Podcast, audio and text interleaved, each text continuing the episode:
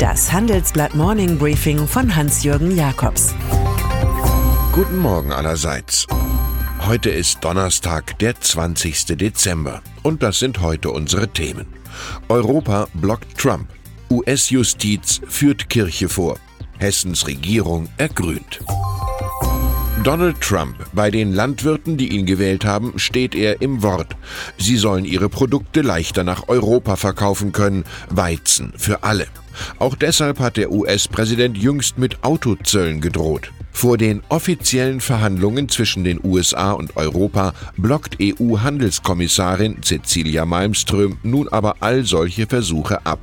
Wir werden nicht über Landwirtschaft reden, das ist sonnenklar, sagt sie im Handelsblatt-Interview. Den Protektionismus aus Washington kritisiert die Schwedin scharf.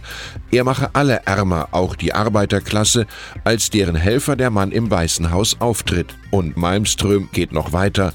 Trump steht auf der falschen Seite der Geschichte. Und Trump hat noch einen Grund zum Ärger. Jerome H. Powell, Chef der US-Notenbank Fed, hat trotz präsidentieller Warnungen die Leitzinsen um 0,25 Prozentpunkte leicht erhöht auf einen Korridor zwischen 2,25 und 2,5 Prozent. Was für die US-Regierung närrisch ist, stellt für die Börse ein Verkaufssignal dar. Die Kurse fielen gestern. Trotz aller Probleme der Weltwirtschaft und des Finanzmarktes, Powell hält das Wachstum aber noch für stark genug. Und auch wenn Donald Trump im Vorfeld der Entscheidung artikuliert hat wie ein Kirmeslosverkäufer, Fed-Chef Powell verkündete ganz im Geiste der vorgesehenen absoluten Unabhängigkeit. Politische Erwägungen haben keine Rolle gespielt. Sie kommt in den USA aus der Missbrauchsaffäre nicht heraus, die katholische Kirche. Im Gegenteil, durch eigene Fehler und Unprofessionalität verschlechtert sich die Situation. Nun hat die Top-Staatsanwältin des Bundesstaates Illinois die Klerikalen offiziell beschuldigt, die Dimension des Skandals herunterzuspielen. Die Justiz habe bei ihren Untersuchungen 500 weitere Fälle festgestellt, im Gegensatz zu den 185 Fällen, die die Kirche für glaubhaft hält. Im Januar werden sich erst die US-Bischöfe beraten, im Februar folgt dann eine Veranstaltung mit dem Papst. Die Natur betrügt uns nie, schrieb Jean-Jacques Rousseau, wir sind es immer, die wir uns selbst betrügen. 1650 Akkreditierungen, drei Stunden Laufzeit Minimum, Live-Übertragung im Fernsehen. Sie dürfte von Anfang an Showfeeling erzeugen, die heutige Jahrespressekonferenz des russischen Präsidenten Wladimir Putin in Moskau. Der Star des Tages wird vor allem die schwache Wirtschaft ansprechen und dass Russland mit einer feindlichen internationalen Kultur zu kämpfen habe. Putin erscheint mit der Anzahl der Konflikte zu wachsen. Und nach dem angekündigten Abzug der US-Truppen aus Syrien hat er dort zusammen mit Machthaber Assad künftig ziemlich freies Spiel. Von diesem Donnerstag an soll in Hessen das schwarz-grüne Modell weitere fünf Jahre gepflegt werden.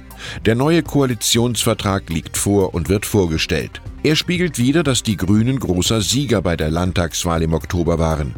Sie erhalten nun zwei Ministerien hinzu, Soziales sowie Kunst und Wissenschaft und dem grünen Vize-Regierungschef Tarek Al-Wazir unterstehen künftig neben Wirtschaft und Verkehr noch Wohnen. Für Ministerpräsident Volker Bouffier von der CDU wird es die letzte Amtszeit sein. Kein Abschied ist schwerer als der Abschied von der Macht. Im Folgenden hören Sie eine kurze werbliche Einspielung. Danach geht es mit dem Morning Briefing weiter. Man muss nicht alles besitzen. Wer flexibel und nachhaltig wirtschaften möchte, mietet seine benötigten Textilien bei Mewa. Vom Putztuch bis zur hochwertigen Arbeitsbekleidung bietet Mewa Textilien und Zubehör für alle Branchen. Die praktische Textilsharing-Möglichkeit schont Budgets und Umwelt zugleich. Karl May aus Radebeul lebte davon. Old Shatterhand, Winnetou und Hachi Halef Oma konnte er vortrefflich imaginieren und bescheinigte seinen Zweiflern forsch, alles sei wahr und erlebt. Der Karl May dieser Tage heißt Klaas Relotius. Er lebte preiswürdig davon, dass seine märchenschönen Geschichten auch nur in seinem Kopf wahr waren, ob über eine US-Bürgerwehr an der Grenze zu Mexiko oder einen syrischen Jungen mit Anti-Assad-Graffito. Und so sagt die neue Spiegel-Affäre 2018 vor allem aus, der größte Feind der Pressefreiheit sitzt heute nicht mehr wie 1962 bei der alten Spiegel-Affäre außen, er hat sich vielmehr ganz tief mittendrin eingenistet. Wenn Sie Podcast-Fan sind, haben Sie vielleicht Freude an der vertonten Jahresschau, die Sven Affüppe und ich aufgenommen haben, der Audio-Jahresrückblick des Handelsblatt Morning Briefings. In Teil 2 geht es heute um Dieselgate, um die Autoindustrie generell sowie um die Fußballnationalmannschaft. Der Kundige dürfte vermuten, Fehlerkultur wird eine Rolle spielen. Und natürlich die Frage, wer daraus lernt und wer nicht. Zu hören bei Spotify, iTunes und auf Handelsblatt Online. Und dann ist da noch Ewald Nowotny, Österreicher im Rat der Europäischen Zentralbank, der derzeit viel über den großen Nachbarn nachdenkt. Am meisten Sorgen macht mir Deutschland, verkündet er.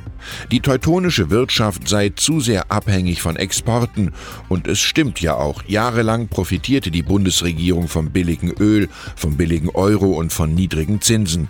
Nun dreht der Wind und auch Nowotny wird unter verschärften Bedingungen arbeiten müssen. Genauso wie die Laune der Bürger ist ist auch der IFO-Index auf ein Zweijahrestief gefallen. Ich wünsche Ihnen einen fröhlichen, produktiven Tag. Heiligabend rückt näher.